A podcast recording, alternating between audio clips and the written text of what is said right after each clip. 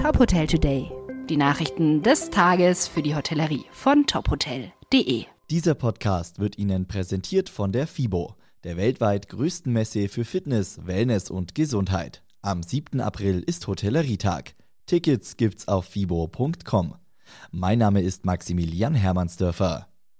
Die Deutsche Hotelakademie DHA schüttet im April ihren Bildungsfonds aus. Dieser wurde zu Beginn der Corona-Pandemie eigens für Mitarbeiter des Gastgewerbes eingerichtet. 22 Fachkräfte, die immer noch in Kurzarbeit tätig sind oder ihren Job durch die Pandemie verloren haben, dürfen sich über 500 Euro Stipendien freuen. Die DHA möchte damit ihren Teil zur Fachkräftebindung leisten. Geschäftsführerin Merle Losem erklärt, wir müssen alles dafür tun, engagierte Menschen in der Branche zu halten und ihnen Perspektiven aufzuzeigen. Nach den schwierigen beiden letzten Jahren müssen wir die Branche wieder nachhaltig stärken. Eine neue Führungsspitze soll die Zukunft der Steigenberger Hotels AG gestalten. In der Aufsichtsratssitzung wurde Professor Wilhelm Bender zum Vorsitzenden des Gremiums gewählt. Oliver Bonke tritt als neuer CEO in das Unternehmen ein. Wilhelm Bender war 17 Jahre lang Vorstandsvorsitzender der Fraport AG. Er ist seitdem in diversen Aufsichtsräten und Unternehmensbeiräten tätig.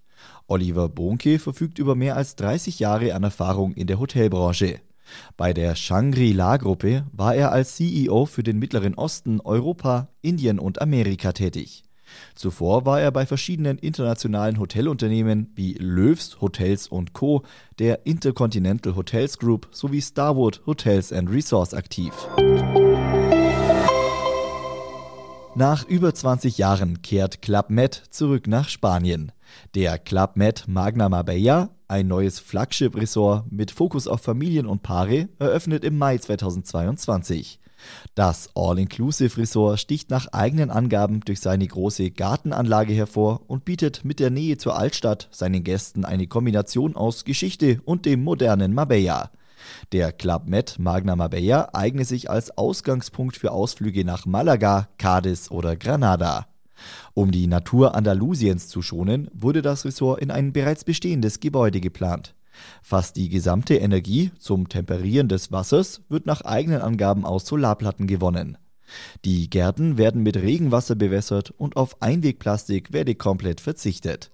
Weitere Nachrichten aus der Hotelbranche finden Sie immer auf tophotel.de.